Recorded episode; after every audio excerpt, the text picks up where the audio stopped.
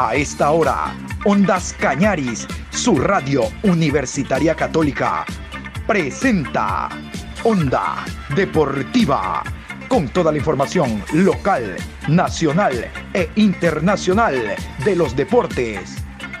Comenzamos.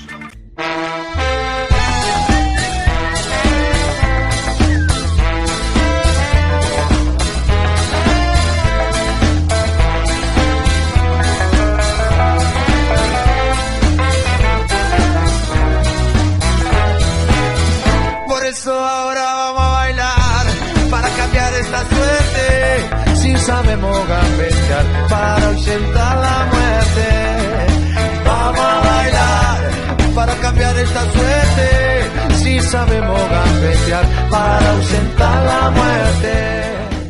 Hola, hola, ¿qué tal? Buenos días. Estamos iniciando hoy martes la programación Onda Deportiva a esta hora. Hoy martes 14 de febrero, programa 1142 a lo largo del día. Mucha información como siempre, Hoy les vamos a hablar, eh, ha prometido estar con nosotros para la segunda hora, periodista capitalino, don Alín Roberto. Yo les dije ayer, vamos a hablar del papá Aucas. Aucas no anda bien en estos amistosos, no levanta, y así son los amistosos, pero no les hablo del resultado, sino del nivel futbolístico colectivo que no se encuentra. Vamos a hablar en esta programación de algunos partidos que se van a desarrollar el día de mañana. Por ejemplo, Mañana miércoles se va a llevar a cabo el partido final de ida, Supercopa de Campeones, Copa Edgardo Bausa, entre el equipo de Deportivo Cuenca y Liga Deportiva Universitaria de Quito a las 19 horas. El día de mañana a las 19 en el estadio Bellavista de la ciudad de Ambato va a ser la noche de presentación del Rodillo Rojo. El equipo escogido es el conjunto de Mushuruna. Mushuruna esta mañana estaba buscando entrenar en el estadio La Cocha, allá en La Tacunga, porque la primera fecha del campeonato será Independiente del Valle Mushuruna y como les contaba ayer, ha escogido Independiente el estadio de La Tacunga, La Cocha. Mañana el bravo, bravo, el fuerte, fuerte, Copa Libertadores de América Nacional de Ecuador recibe a Nacional de Potosí que llega el día de hoy. Todas estas novedades del fútbol ecuatoriano les vamos a conversar a nivel de clubes, pero quiero iniciar con el tema selección nacional. Hablemos de la selección ecuatoriana sub-20 que clasificó al Mundial de la categoría en Indonesia. Yo soy ecuatoriano, sí señor, y tú eres Ecuador, Ecuador ecuatoriano, con un solo la selección ecuatoriana de fútbol arribó la mañana de ayer hasta la ciudad de Quito. La delegación compuesta por cuerpo técnico, jugadores y directivos arribó pasada las 9 horas, les decía. Eh, llegó con la clasificación bajo el brazo y con las dudas que nos tenemos todos los ecuatorianos en el cerebro. Realmente que esta selección debe, tiene que mejorar, porque Ecuador no hizo los méritos necesarios para clasificar, ya les dije. El reglamento dice que van los cuatro primeros, pero no hay ningún mérito. Miren ustedes que la última clasificación de las tres primeras, la última selección que clasificó es Colombia con 10. Ayer les decía, se partió la tabla. Luego está Ecuador con 4, Venezuela con 2 y Paraguay con 1. Hacen 7. Sumado los tres no le llegan a Colombia. ¿Hubo o no eh, una división entre lo que fueron las tres primeras selecciones clasificadas, Brasil, Uruguay y Colombia, y las otras tres, Ecuador, Venezuela y Paraguay, claro que sí. Ecuador debe mejorar. Ya el día de ayer y más adelante vamos a escuchar, eh, la dirigencia ha indicado a través de redes sociales que por ser mundial es evidente que los jugadores de ese nivel, de esa categoría que actúan a nivel internacional, que son mínimo siete, formarán parte del combinado. Dos razones por las cuales no van a cambiar al técnico Jimmy Brand. La primera, porque clasificó. Simplemente porque clasificó. La segunda, porque es el primer técnico ecuatoriano que clasifica un mundial de esa categoría, porque por ende es el primer técnico salido del Instituto de, de, Técnicos de la Ecuatoriana de Fútbol que clasifica, y yo le agrego una tercera, porque hace bien las cosas. Esta selección serrana que a la costa, por ejemplo, nunca la representó, hizo bien las cosas, convocó a los que le dijeron que había que convocar, o no, o no, en la costa. Y no hablo de Guayaquil, no hablo de Guayas, hablo de Manabí, de Los Ríos. Hay muy buenos jugadores. ¿Y del Oriente qué? Pero este hombre hizo muy bien las cosas en cuanto a... Le dieron dando, le dieron escogiendo. A propósito de Jimmy Brown. Pero él tiene que demostrar otra cosa en las entrevistas, ¿sí sabe? Vamos a continuación con Jimmy Brown, el técnico ecuatoriano que dijo lo siguiente una vez que arribó a nuestro país. Me siento muy orgulloso de lo que hicieron estos chicos el día de hoy. Estamos conscientes de que tenemos que seguir trabajando y todo lo que estamos haciendo es por nuestro país. Seguramente más adelante en el Mundial veremos los frutos. Así que gracias por su apoyo Ecuador y esto va por ustedes. Aprendizaje, número de experiencia, la sensación de, estar al frente de un, grupo privilegiado, de unos chicos maravillosos, un cuerpo técnico y un staff muy importante que nos acompañó eh, como siempre digo, con la honestidad del trabajo, el compromiso a nuestro país. Eh, tal vez no se clasificó con los niveles deseados, pero creo que en estos seis meses que tuvimos al frente de la selección, una medalla de plata en los Sur y un cuarto cupo al campeonato mundial, creo que eso va a ser importante para, para al final hacer una evaluación. Profesor, el tema de clasificarse, ¿salen fortalecidos de esta clasificación al mundial? Creo que sí. Pasamos por encima de Chile, Argentina, Paraguay, Venezuela, Perú. Eh, creo que hay que resaltar también cosas buenas que se hicieron durante este proceso. Yo con la satisfacción del deber cumplido, pero aún no conforme porque sé que este grupo eh, no fue el mejor cuando fuimos vicecampeones en el Sur y tampoco fuimos los peores entrar en cuarto lugar al Mundial. ¿no? Profe, para el Mundial ahora es posible contar con jugadores que están en Europa, sobre todo. ¿Hay que hacer una gestión en ese caso o FIFA también les permite contar con ellos ya para este torneo del mundo? Sí, de verdad que eh, creo que hay que hacer una evaluación, análisis de todo eso. Chicos que en su primera instancia lo pedimos, pero lastimosamente no, no pudieron acompañarnos ellos siempre pendientes de nosotros, eh, estuvieron siempre mandando mensajes y siempre hubo la predisposición de ellos que estén acá. Entonces, nosotros como, como federación y como cuerpo técnico, pues bueno, vamos a, estar en, el mapeo de estos chicos y tal vez de otros chicos más que, que de aquí hasta el Mundial pueda, pueda presentar un nivel óptimo para que esté con nosotros acá. Hemos planeado eh, hacer un informe de estos seis meses y medio que hemos estado al frente de la sub-20 eh, con todos los microciclos, cotejos, participación en los dos torneos internacionales que tenemos vivimos, tanto de Sur como el Comebol Sub-20. Y después pues, tenemos que, hacer una autocrítica también, eh, evaluarnos, eso nos va a ayudar a seguir creciendo. Eh, como, pero como te digo, con la convicción, la fe en Dios, estamos convencidos de que no solamente fue la parte emocional de nosotros, sino también que, Dios se pueda manifestar en este momento y darle la gloria a Él. Profe, ¿espera ser ratificado en su puesto para el Mundial? Yo estoy tranquilo y confío en mi trabajo.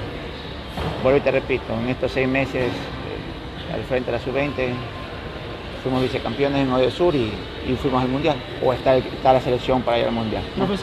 Vamos por el arquero Gilmar Napa, jugador que pertenecía hasta hace poco a Lorense, ahora es arquero del club Sport Emelec. Vean ustedes, el Emelec le contrata para que juegue Copa Libertadores y Liga Pro por lo menos entre mayo y junio. 20 de mayo y 12 de junio no estará aquí porque el hombre Dios mediante formará parte del combinado tricolor para Indonesia. Gilmar Napa, muy buen sudamericano, uno de los valores más altos de Ecuador, dijo lo siguiente cuando arribó. Hola, les saludo Gilmar Napa y quería agradecerles por todo el apoyo brindado en todo este tiempo en el Sudamericano. La verdad que estamos súper contentos por haber clasificado a la Copa del Mundo. El grupo sigue comprometido, vamos a trabajar de la mejor manera en este corto tiempo que nos queda para llegar al Mundial y que nos sigan apoyando, que nosotros vamos a dar lo mejor en ese Mundial que se viene. Gracias Ecuador. Christopher Zambrano, otro de los elementos que estuvo alternando, dependiendo el partido, Pero a la larga cuando se cumple el objetivo, tú te olvidas de todo, te echas tierra en los ojos y dices se cumplió. Claro, una cosa es el objetivo, otra cosa es cómo se cumplió. Lo cierto es que Christopher Zambrano está con nosotros. Escuchemos.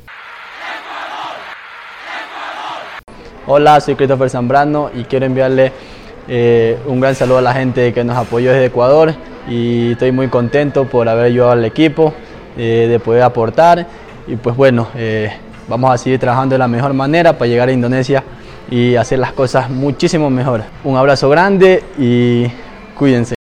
Uno de los puntos más altos del equipo, no solo por el juego individual, no solo por la rotación en delantera, sino también por los goles que marcó, sobre todo en el último partido que es lo que queda.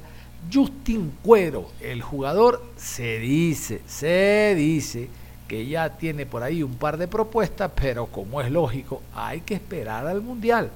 No es lo mismo vender un jugador con la camiseta país en un sudamericano que venderlo con la camiseta país en un mundial. Aumenta algunos ceros. Vamos a escuchar entonces al jugador Justin Cuero.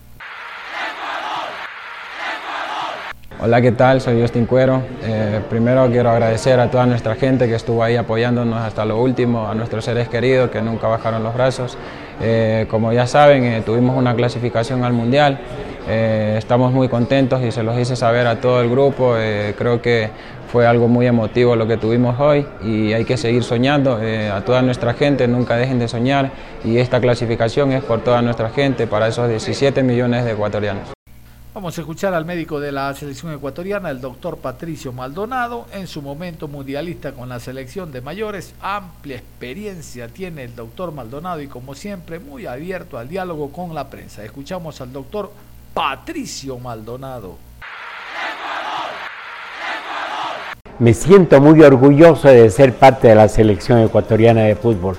Este será mi mundial número 11 y me siento orgulloso por haber contribuido a esa alegría de todo el pueblo ecuatoriano con esa clasificación, con estos jóvenes sub-20. El fútbol ecuatoriano tiene que seguir creciendo y nos vemos en Indonesia. Nos vemos en Indonesia entonces, mi querido doctor Patricio Maldonado. Nada más, ojalá usted pueda viajar. Un abrazo para el doctor que lo eh, recordamos manejando eh, en la parte médica en la selección mayor. A ver, antes de ir con una reacción muy importante, un análisis muy adecuado de la clasificación de Ecuador Sub-20, vamos a continuación a escuchar qué selecciones están clasificadas al momento y cuándo se va a iniciar precisamente este torneo mundialista. El Mundial Sub-20 de fútbol es todo un clásico de la escena internacional de este deporte. Con más de 20 ediciones y 45 años de historia, ha sido escenario de varios de los mayores cracks de la historia del fútbol. Tal es el caso de Lionel Messi y Diego Maradona, ambos campeones del torneo y elegidos como mejor jugador en sus ediciones 2005 y 1979 respectivamente. En 2021, sin embargo, el Mundial Sub-20 se vio interrumpido por primera vez debido a la pandemia de COVID-19. Indonesia, que iba a ser la sede de ese torneo, finalmente recibirá a los mayores promesas del fútbol mundial a mediados de este año en la edición número 23. El torneo contará con 24 selecciones, como sucede siempre desde Malasia en 1997. De momento, 12 de los 24 cupos para el Mundial Sub-20 2023 ya han sido ocupados. Solo resta que se definan las etapas clasificatorias de Asia y África, que se realizarán entre enero y marzo de este año. Los equipos clasificados, Indonesia, Estados Unidos, Guatemala, Honduras, República Dominicana, Fiji, Nueva Zelanda, Inglaterra, Francia, Israel, Italia, Eslovaquia, Brasil, Colombia, Uruguay y Ecuador. Los cuatro mejores equipos del Sudamericano Sub-20 clasifican a este torneo. Cuatro equipos asiáticos, además del organizador Indonesia, disputarán el Mundial. Cuatro selecciones africanas disputarán este Mundial. Esos lugares serán ocupados por los cuatro mejores equipos de la Copa Africana de Naciones Sub-20 que se jugará hasta el mes de marzo. Y vamos a escuchar, después de conocer las selecciones que están clasificadas, las que restan a este Mundial de Indonesia Sub-20 entre el 20 de mayo y 12 de junio, a escuchar a Javier Rodríguez. ¿Lo recuerdan? Mundialista Sub-15, clasificó con la selección. Mundialista Sub-17, clasificó con la selección. Mundialista Sub-20, clasificó con la selección. No me equivoco cuando digo mundialista y clasificó, porque otro puede haber clasificado y a él debe haberle dado el mundial. No, él hizo todas las etapas formativas. Muchos jugadores dirigió, incluso a nivel nacional, dirigió el conjunto de Lorences, el Nacional de Quito. Actualmente tiene un trabajo en la ciudad de Guayaquil, en Lotería Nacional. Alrededor de 800 muchachos están trabajando con él. Eh, con esta idea que se tiene de sacar, de formar jugadores, primero porque se dieron cuenta que Independiente del Valle no por algo mantiene una base una estructura que lo ha hecho millonario al señor Dele y compañía, trabajando. Bueno, vamos a escuchar a Javier Rodríguez, director técnico ecuatoriano, haciendo un análisis de la Sub-20. Eh, bueno, hay un antes y un después. Eh, siempre digo, ¿no? El, cuando Ecuador en, Ecuador en antes era un país futbolizado, teníamos como referente a Brasil, Argentina y otros países de Sudamérica, que no solamente vino a traer una metodología, por cierto, sino que confió en el técnico ecuatoriano. Estoy hablando de Dusan Draghi. Si alguien sabía planificar todo, pues en eh, Dusan Drakovic vino a poner una filosofía, eh, una metodología eh, abierta, con, y es por eso que hay un antes y un después. Después de eso, eh, bueno, llegó Maturana, que es importante. Por primera vez Ecuador con el bolillo clasificó a un mundial. y ya, de una u otra manera estábamos ganando identidad. Un país que tiene cultura futbolística, ya no es un país futbolizado. Es por eso que todo el entorno del fútbol eh, tiene conocimientos y dentro de lo mismo eh, está mostrando el por qué Ecuador en todos los momentos eh, se está haciendo una potencia a nivel mundial en el fútbol.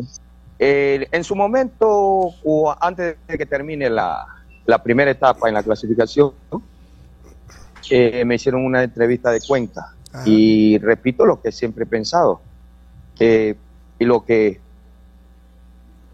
de que la actitud de la personalidad que tiene el profesor Jimmy Brand eh, es muy, muy, muy leal, eh, resaltable. Porque él cogió una categoría, él fue como técnico de la 15, no estoy justificando nada, no de pronto no hubiera clasificado al mundial igual, siguiera como fue técnico de la 15 y a última hora le dieron esa categoría donde él no había hecho un proceso 100% con, con los jugadores y tuvo la personalidad de aceptar y todo en la vida trae consecuencias. En el camino, bueno, eh, eh, bueno, se ha visto que hay buenos jugadores, pero el problema más grande, cuando tú vas a jugar un sudamericano, te vas a enfrentar no solamente a los mejores técnicas, táctica y físicamente, sino a los mejores emocionalmente. Aparte, traen una experiencia porque son jugadores que están en el fútbol élite aquí en Sudamérica y otros que están jugando en Europa. Todo eso tuvo que sortear el profesor, no le dieron jugadores aquí que estaban en Ecuador. Y eh, en el camino se fue formando. El equipo no se encontraba. Ustedes vieron que a veces la, se resaltaba lo individual, pero no se encontraba. Pero lo bueno de Ecuador, ¿no? Que en el camino se encontró. En lo personal, ayer me, me encantó el partido Ecuador todavía le falta el funcionamiento, pero ya básicamente tiene el funcionamiento de un trabajo en equipo. Paraguay es muy fuerte en todas las divisiones menores y Ecuador lo hizo muy bien, muy bien, muy bueno ese partido, el funcionamiento tanto grupal, colectivo e individual que hay que mejorar. Pero eso es lo bueno de Ecuador, ¿no? se está encontrando y está haciendo, evolucionando en el camino. Es por eso que Ecuador eh, demostró de por qué está eh, clasificado al Mundial. Bueno, quiero resaltar el mérito, en este caso, de un ecuatoriano. Yo en lo personal estoy alegre, no, no tengo nada contra nadie, pero me alegra que un ecuatoriano haya clasificado al Mundial. Eh, en el fondo, el profesor cogió esta categoría, eh, el técnico que no la quiso aceptar y él aceptó dirigiendo la 15. Aparte, eh, estar con jugadores de, de 20, eh, un poquito en honor a la verdad, un poquito arrogantes, porque ya son jugadores profesionales. No se le dio lo que, por ejemplo, cuando se enfrentó con Chile, Chile tenía 40 partidos internacionales, jugando torneos con selecciones, no solamente en Sudamérica, sino en Europa. Entonces, eh, allá en divisiones menores, bueno, aquí en la Comebol, invierten mucho en las divisiones menores. Eh, eh, con ese déficit fue Ecuador. Es por eso que ustedes ven que la parte más difícil era la parte estructural, el funcionamiento del equipo, y eso no se consigue de la noche a la mañana. Aunque sean jugadores buenos, eso cuesta. Y eso me alegra, ¿no? Y por lo demás, créanlo que el fútbol es como la vida. Leí una vez y con razón de que el fútbol es un deporte, eh, es problemas artificiales creados por, por el hombre, ¿no? Eh, pero sus protagonistas tienen sentimientos y emociones y eso lo convierte en humano. Nosotros los ecuatorianos somos todavía un país conquistado. Aquí nos conquista todavía lo extranjero. Nos conquista mucho. Entonces, eh, ayer en broma, y perro come perro. Eh, pero lo bueno es que en todas las críticas que leí, que escuché contra esta selección, lo bueno es que estos jugadores y junto al cuerpo técnico y todo, todos los días hacían resiliencia. Sé lo que cuesta eh, un partido, cada partido y cuando no te salen las cosas, qué personalidad que tienes que tener y esa resiliencia. Lo bueno también fue escuchar periodistas así como ustedes. No es porque estoy hablando con ustedes, pero yo nunca veo una crítica eh, que no sea constructiva de parte de ustedes, por medio de la radio, por medio de televisión. Con solo uno o dos periodistas que hablen en los momentos, porque ahí se necesita, en los momentos de quiebre, en los momentos de, de mayor supuestamente decepción. En esos momentos se necesita la capacidad de una persona, y qué más ustedes que, que esos pocos que vi, que levantaron al grupo, que dijeron que esto es normal, que el profesor tiene esa capacidad, que va a salir. Bueno, sí, gente que, que hacía una crítica constructiva, ¿no? Y eso es lo bueno de Ecuador, ¿no? Cuando fue el Mundial en el 2019, Ecuador en la 20 había quedado en tercer lugar.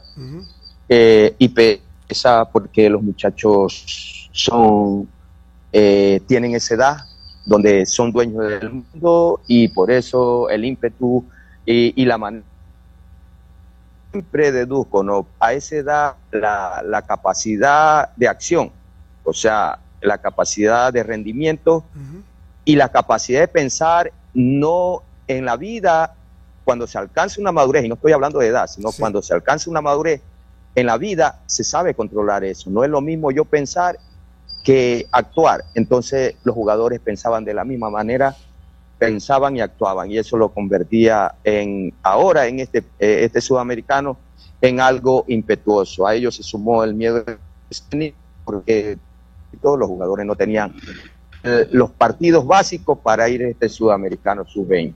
Entonces el techo que, que, ellos miraban era alto, una responsabilidad grande, ser campeón. Y nosotros sabemos, dentro de lo mismo, para una época, otra no se puede comparar una generación con otra. Y eso, bueno, eso lo que veo es que los profesores, por el logro conquistado y porque el equipo iba evolucionando lentamente, evolucionando, es un trabajo de todos los días que los profesores hicieron. Sí, y eso hay que tener una madurez y es la, la parte que el, tiene ese peso a los jugadores y eso lo hizo muy bien el profe Jimmy Brown. Perfecto, con Javier Rodríguez, director técnico en su momento de la sub-15, 17 y 20.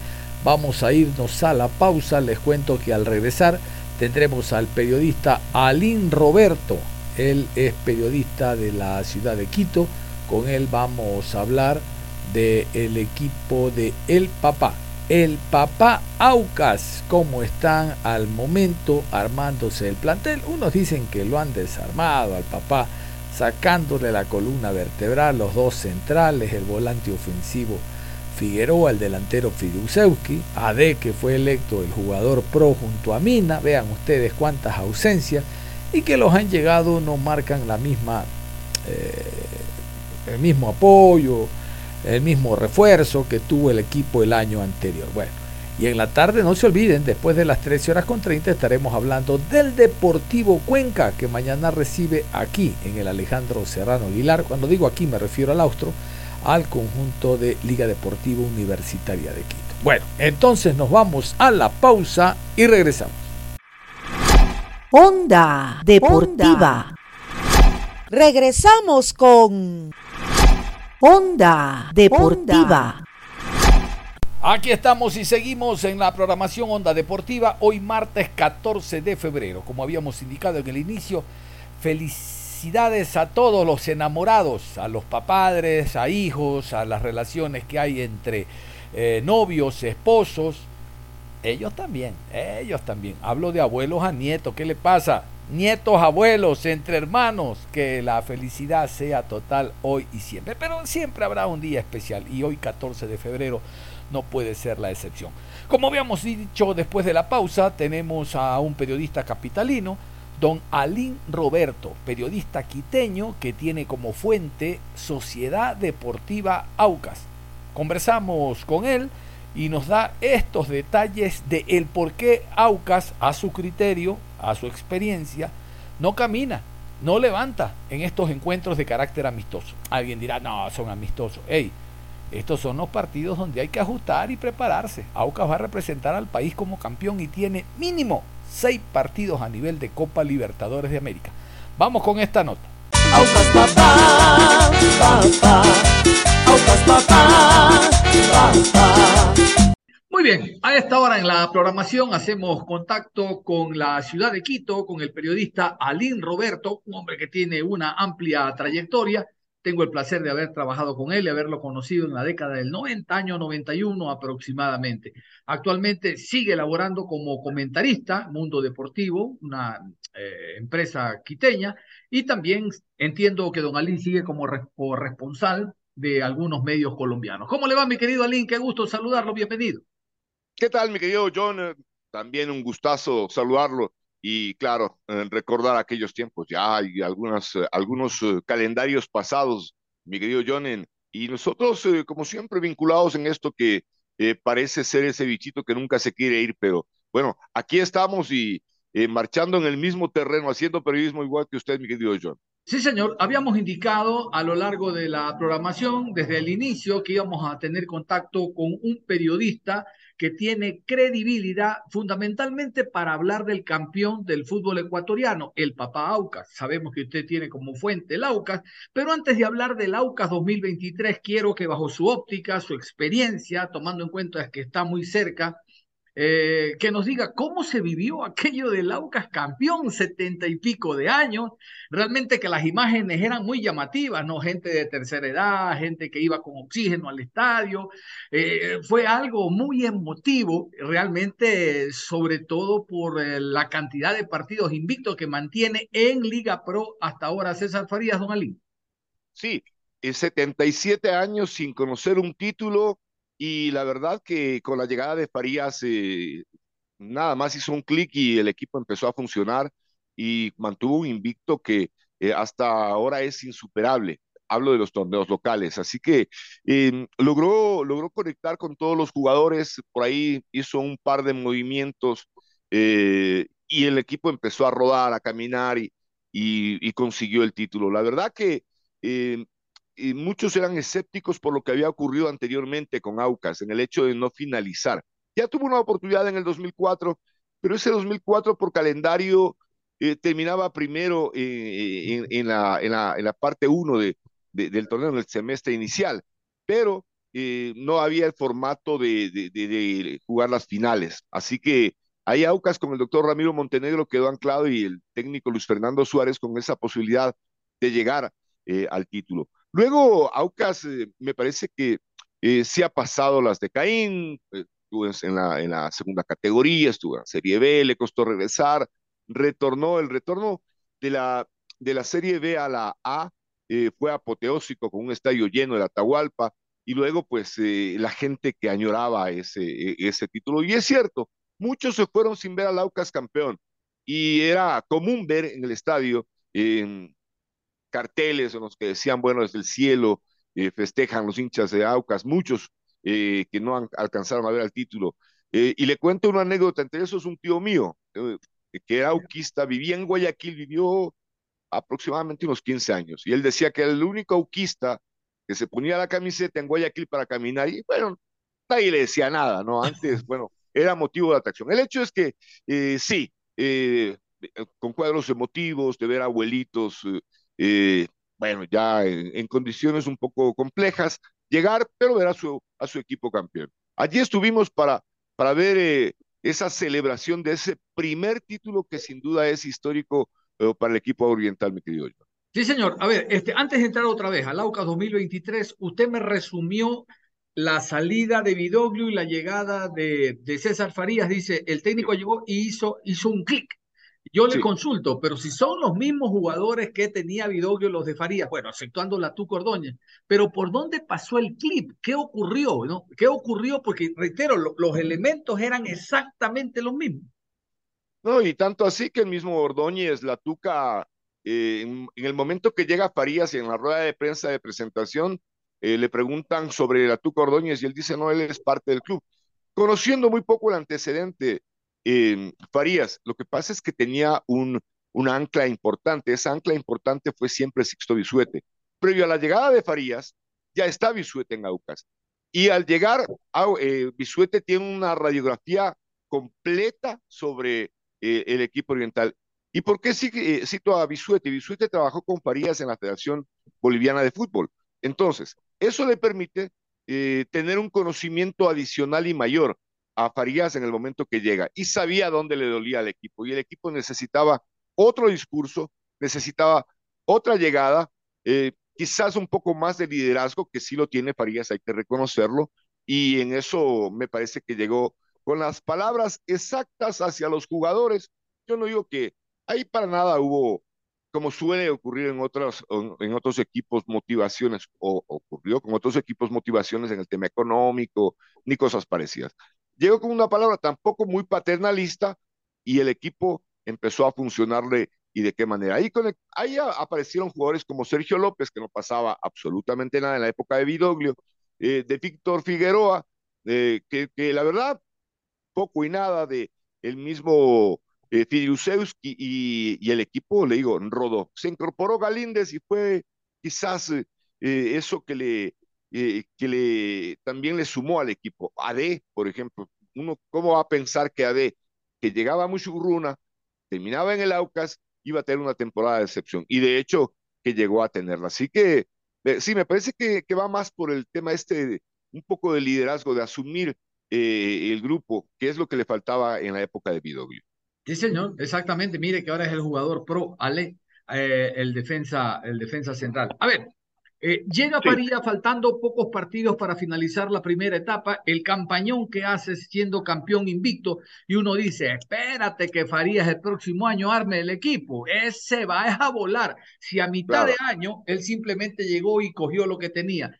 Pero, don Alín, hasta ahora los resultados no van de la mano en pretemporada, evidentemente que estamos hablando, exceptuando el partido del fin de semana, que tuve el agrado de escucharlo, pero uno dice, no, no se acuerda cuando hacía periodismo mucho más joven, es que la columna vertebral, el arquero, el defensa, el volante, el delantero, en este caso se fueron dos centrales, se fue Figueroa, se fue Frigiusewski, ¿por dónde pasa este Aucas que todavía no vence ni convence? Sí, el, a ver, hay incorporaciones, se va D, se va Richard Mina, los dos centrales del equipo, y eso eh, resquebraja en algo y vamos a ver si en mucho al equipo en el 2023. Se va Figueroa, que es el enganche que tuvo el equipo el año anterior y que sin duda le dio brillo. Deja a y el panorama allí aparenta una, aparenta eh, un bajón, ¿no es cierto?, para lo que es, son esos partidos de preparación. Digo que eh, Aucas tiene un buen equipo, Aucas tiene una buena nómina. Aucas ha sumado a Davis, ha sumado a Wilker Ángel y me parece que con esos dos centrales, y es muy probable que se sume a Aymar ya en las próximas horas. con esos, con esos defensores, a mí me parece que Aucas tiene como para mejorar. Ya voy al tema, de, al tema del funcionamiento. Tiene a Perlaza, tiene a Cuero, eh, tienen los volantes eh, en el último partido con, con Independiente, juega con cuatro en el fondo, juega con, eh, a ver, Perlaza, juega con este chico Franklin Carabalí, Cangá y cierra con, con Cuero. Los volantes, Johnny Quiñones y, y Edison Vega, trabaja con Aymar y con Rezabala, con Eric Castillo y cierra con el colombiano que llegó como refuerzo al, al, al, equipo, Rangel. Aucas tiene, tiene equipo, Aucas tiene de dónde. Pasa que el, eh, el panorama no le luce bien en cuanto a darle forma todavía al equipo. Yo veo muchas dudas a esta altura en, en, eh, en Richard Páez. O juego con tres o juego con cuatro. A mi modo de ver, el equipo juega y le funciona mejor con tres. ¿Cómo? Por ejemplo, con Davis que todavía no está listo físicamente, con Kanga y el eh, tema de, de, de Wilker Ángel. Con esos tres defensores, me parece, con tres, le funciona el equipo mejor. Pasa que el uno no está a nivel y el otro está lesionado, el venezolano. Ahora, los dos carrileros están, sin forma todavía, sin nivel como terminaron el año anterior. ¿Qué pasa con los volantes? En los volantes tiene a Michael Carcelén, tiene a Edison Caicedo, que es sus cinco fijos, y a mí me parece que deberían ser los dos titulares, y sumado Johnny Quiñones. Ahora, ¿cómo trabaja en las alas? Tiene a Jefferson Montero, pero me parece que lo de Jefferson está muy distante al nivel que tiene, al nivel que puede ofrecer todavía Eric Castillo, que no lo veo, que no lo veo a punto. A punto. Y el otro, eh, Rangel, a mí me parece que Rangel está para romperla en Aucas.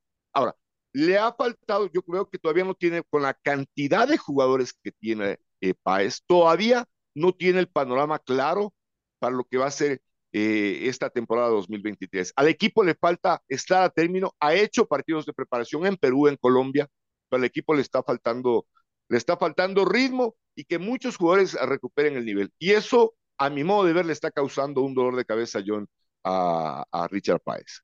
César Farías, no, sí. Ah, este... perdón, César Farías, yo Richard Páez, perdón. Sí, sí, sí, son venezolanos. Ah, creo, que creo que antes también lo mencioné, un desliz, perdón. Sí, ya, sí, sí, son venezolanos. Ese lo tuvimos por acá en la ciudad de Cuenca. Oiga, don Alín, este, el fin de semana no jugó Michael Carcelén, estaba lesionado, lo escuché. Lesionado. Exacto, pero usted, eh, el Aucas tiene un muy buen jugador, Johnny Quiñones, tenía tiquete de selección, pero lamentablemente tuvo una lesión ósea, ¿no?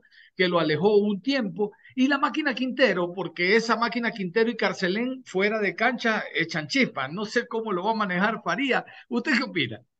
Sí, ahí es eso. Es un, eh, yo no sé, yo no sé si, y, lo estaba pensando sobre, sobre el tema este de la llegada de la máquina.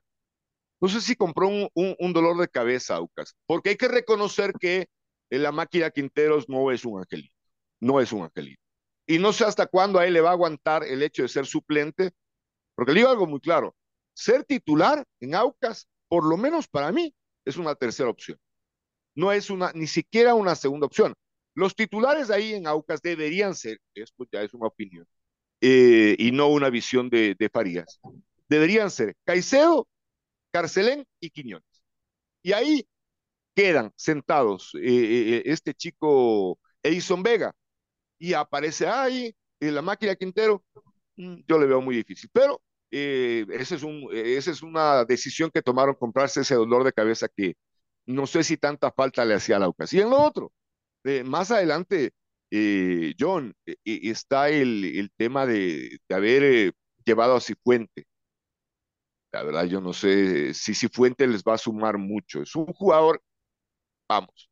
Eh, a ver, yo no soy el preparador físico del Aucas. Yo tengo eh, elementos básicos para hablar de preparación física, pero es evidente que el jugador con la forma que tiene, la forma física que tiene, yo no lo veo en su peso, eh, le va a hacer un poco aporte. Entonces, y hablamos del peso ofensivo, ¿no? Que adelante tiene eh, tiene, tiene a Steven Zamora, eh, a Steven eh, Plaza, perdón, está este chico Cifuente y aparece el Atu Cordóñez y aparece este, este jugador Rangel. Así que le cuesta, es una tarea que le está costando y mucho John a, a, Sí, señor. Estamos hablando con don Alín Roberto, periodista capitalino, tocando el tema de Sociedad Deportiva Aucas, básicamente, ¿no? Esto para los oyentes de Onda Cañari. A ver, don Alín, este, ya que lo tenemos a usted, por favor, cuéntenos la verdad. Ah, hubo un rumor a nivel nacional, usted tiene que haberlo escuchado, bueno, resulta que a Figueroa le ofrecieron un año, él quiere dos años, con 40 años difícilmente por el tiempo de recuperación usted hace contrato por dos, él quería uno, y vino el polaco Fiducevski y dice, no, él es un jugadorazo, como la, la directiva no lo quiere, afuera los dos. ¿Es verdad? ¿Fue tan así? Afuera los dos. Eh, a ver, eh, Farías da una declaración, le preguntan, y es la, la pregunta recurrente hoy del hincha porque es evidente que al Aucas, Aucas hoy es un equipo más práctico, más directo, poco efectivo, y quizás esa es la, la forma que quiere darle Farías, porque tiene jugadores acorde a aquello. Hoy, Farías, ante esa inquietud de por qué no está eh, Figueroa, él dijo, bueno, fue una situación que se tomó entre la dirigencia, esto político que dicen los, los técnicos y los dirigentes. Pero hay una parte donde él dice, una médula que él dice, a esta altura no podemos tener jugadores de como un enganche, como un 10 que ralentice al equipo, ¿no es cierto? Que, eh, que no le dé velocidad al equipo. Y hay, y hay, y hay momentos en, en, el fútbol, por ejemplo, le decían, no es que el, es que el enganche es que puede tener 39, 40 años, 50. Y él decía, no, nosotros necesitamos un equipo eh, más menos, decía, un equipo más activo y no con jugadores que, que puedan darle la característica que muchos quieren o piensan. Y lo mismo con el polaco Fidiusewski. Ve, vea, en el momento, y esto, y esto le digo ya porque es ya consumo personal, a mí me parece que en el momento que quieren arreglar, eh, se les fue la mano a quienes lo representan, especialmente a Figueroa. Se le fue la mano. Y ahí eh, quien dirige a Laucas, me parece que no le, no, no, no, no le dio tanta vuelta al asunto, ¿no? No, no, este, no es esto de, venga, negociemos y pensemos. No, no que dijo, bueno, esto hay, ¿lo quiere o no? No lo quiere, perfecto, muchas gracias. ¿Se acabó? No, es que quiero hablar nuevamente, ya no. Y me parece, no, el, el, caso de Fiducewski no lo conozco muy de cerca, pero me parece que va también por allí. En el momento en el momento que dijeron que el empresario dijo, no es que yo quiero, en el caso de Figueroa, algo más, eh, me parece que eso molestó y fastidió a quien dirige a la UCAS. Y, y, como no está con rodeos, y lo ha demostrado ya en dos casos, no está con rodeos, le dijo muchas gracias, hasta luego y hasta aquí llegamos. Y ahora Figueroa va a jugar en el Cuniburo, más menos, ¿no? Que suena un poquito, a mí, a ver, Cuniburo es un gran equipo, pero no es lo mismo que jugar a, con Aucas, John, con Aucas, y a tus 40 años jugar Libertadores. O sea, Seis partidos. A mí, más o menos, pues, John. O sea, jugar Libertadores. O sea, a mí sí me parece que hubo un desatino eh, de lo que me enteré en el empresario y después en la posición eh, muy recta del dirigente Danny Walker en decir no. Y en el tema de Firusewski, no lo conozco mucho, pero lejos de que está por ese camino, no lo dudo. Ya, este, le cuento, el empresario de Figueroa habló aquí en la ciudad de Cuenca, Cuenca estaba interesado, realmente entre Cunibur y Cuenca había alrededor de dos mil, tres mil dólares de diferencia a favor del Deportivo Cuenca, pero él ha declarado que quiere permanecer en Pichincha, su hijita se va a graduar, la familia está en Pichincha, así que se va a quedar allá, ¿no? Este, bajo las declaraciones que dio Farías, que relantiza el, el, el equipo Figueroa, Oiga, que no llegue a Barcelona porque Damián Díaz no jugaría. Ahí se va a tirar toda la hinchada. Ram, Damián Díaz, eh, eh, sabemos todos que frena al equipo, pero el hincha le gusta, sobre todo el barcelonés, y aplaude lo que hace en medio campo sin profundizar. Oiga, el técnico Farías no guarda buena relación con los extranjeros. Le digo esto porque lo escuché a Farías hablar de AD. Le preguntaron, ¿qué le parece? AD se fue a Liga. Yo no sé, la última vez que hablé con él fue cuando el equipo salió campeón. De, y de Fara no me pregunte. ¿Así? no me pregunte. No me pregunte, le digo. No me pregunte. Ya, ya, no me pregunte. No me pregunte. Esa relación de no termina bien. Es evidente. no termina bien porque hay dardos de lado y lado. No solo es del lado de Farías, en el caso de AD. En el caso de AD, eso es, eh, ahí hay, ahí bueno, no sé si se rompió ahora, pero de que esa relación fue buena, es evidente que no. El, eh, y con el resto, con Figueroa, igual, porque yo digo, si, como decía el Pacho Maturana, ¿se acordaba usted de la época de Wagner Rivera cuando Wagner andaba, pero que decía que hay que arroparlo? Aquí en este caso, Farías no arropó a nadie, de los extranjeros, a nadie. Y es evidente, le cuento. A Sergio López, a Caín Pará, a Víctor Figueroa, al otro chico Silva, y menos con eh, Francisco Fidioseus. Y ahí el que queda, eh, que quedaba como opción era Tevez, pero tampoco. Y ahora que usted me hace revisar todo esto, es, es verdad. Borró a los extranjeros, a todos. Hoy Aucas tiene tres. Al venezolano, Wilker Ángel, lo tiene a Rangel, el colombiano, que sabemos que hay un antecedente eh, importante, y el otro que se me está quedando es Davis, el defensor central. Ayer preguntaba si el Aucas necesita un defensor, un jugador más. Parece que no hay cama para tanta gente, pero lo que necesita, ¿cómo es la palabrita esa que suelen utilizar los especialistas en el fútbol? Un jugador de jerarquía. Entonces eso, eso le está faltando, eh, John. A mí me parece que sí le está faltando al Aucas. Sí, señor. A ver, para cerrar el tema del Aucas, don Alín, yo creo, pues no es que yo creo, no, no soy la octava maravilla, es fácil colegir que detrás de esto hay una cabeza don Danny Walker. Usted se acuerda que lo conocimos a él como empresario de jugadores. Y Totalmente. ¿Se acuerda? Era, y, y, ahora aparece eh, al, frente del AUCA y ha hecho un gran trabajo. Tres millones de dólares que le permiten lo que da Libertadores de América para reinvertir. Vea, yo creo que Johnny Quiñones con esa parrilla que se llama Copa Libertadores de América, ESPN, a la corta se va a ir del país. Es un gran jugador, don, don, don, don, Alay, eh, don Alín pero no sé cómo es el manejo de Danny Walker con, con la prensa y si tenemos Danny Walker para rato, no tengo ni idea del tiempo que puede estar al frente del equipo.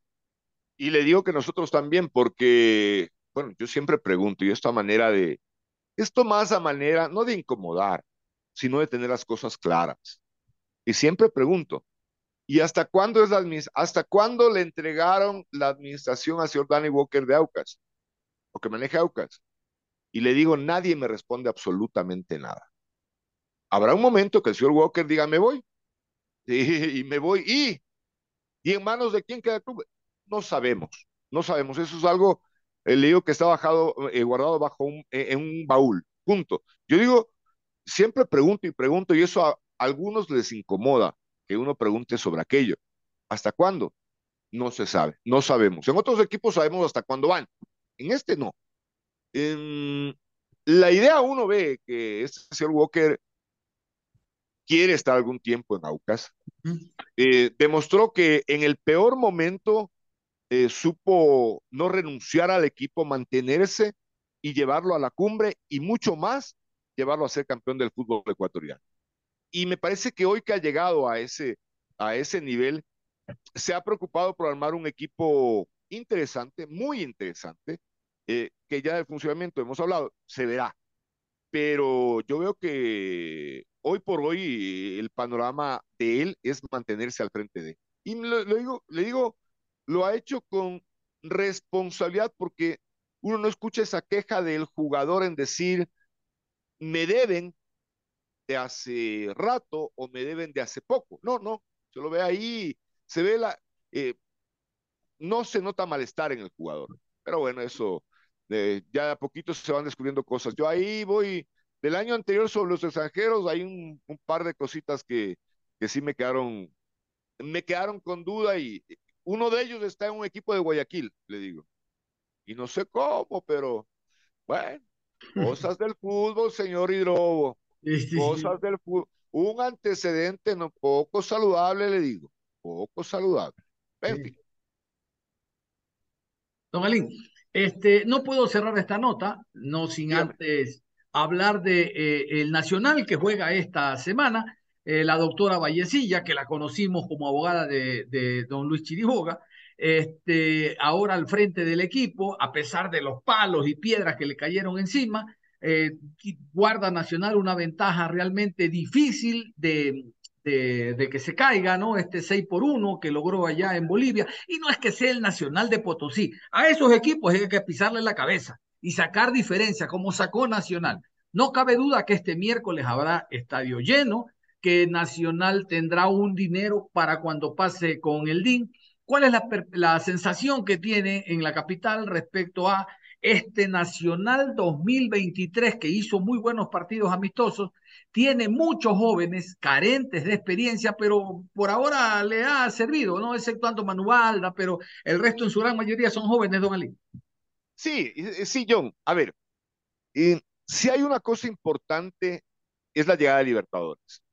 Hace una buena Copa de Ecuador, hay que reconocer que hay un tipo como Ever Hugo Almeida ahí. A mí me parece que el responsable de una campaña y de la estructura de un armaje, de un, del caminar del Nacional es Ever Hugo Almeida. No tengo ni la más remota duda. Ha hecho las cosas precisas, exactas eh, con el equipo y veo que eh, al llegar a Libertadores, al ascender primero de categoría, el hincha se entusiasma. Llega a Libertadores, hay más entusiasmo porque hay, eh, más allá de esa clasificación, está un buen resultado ya en este 2023. No, Real Potosí, el Real Potosí, a mí que me disculpen, la verdad ese, e, ese equipo ofreció muy poco y no fue más histórica porque Nacional no, la, no apretó el, el acelerador a fondo. La hinchada está entusiasmada, ilusionada.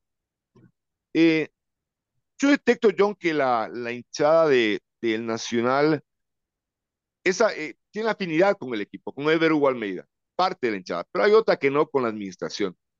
Pero eso, bueno, ya eso es un tema, eso es un tema aparte. Ahora, eh, que si están ilusionados con lo que pase esta semana con Real Potosí, eso es casi obvio, eso es un uno más uno eh, en esa clasificación. Aucas, eh, perdón, el Nacional está pensando, que me ponen el tema de Aucas, el, el, el Nacional está pensando si en este partido pero sabe que ya su próximo objetivo es el Deportivo Independiente de Medellín para fin de mes. Ahora, que si hay estadio lleno el día que juega el Nacional, lo dudo mucho yo.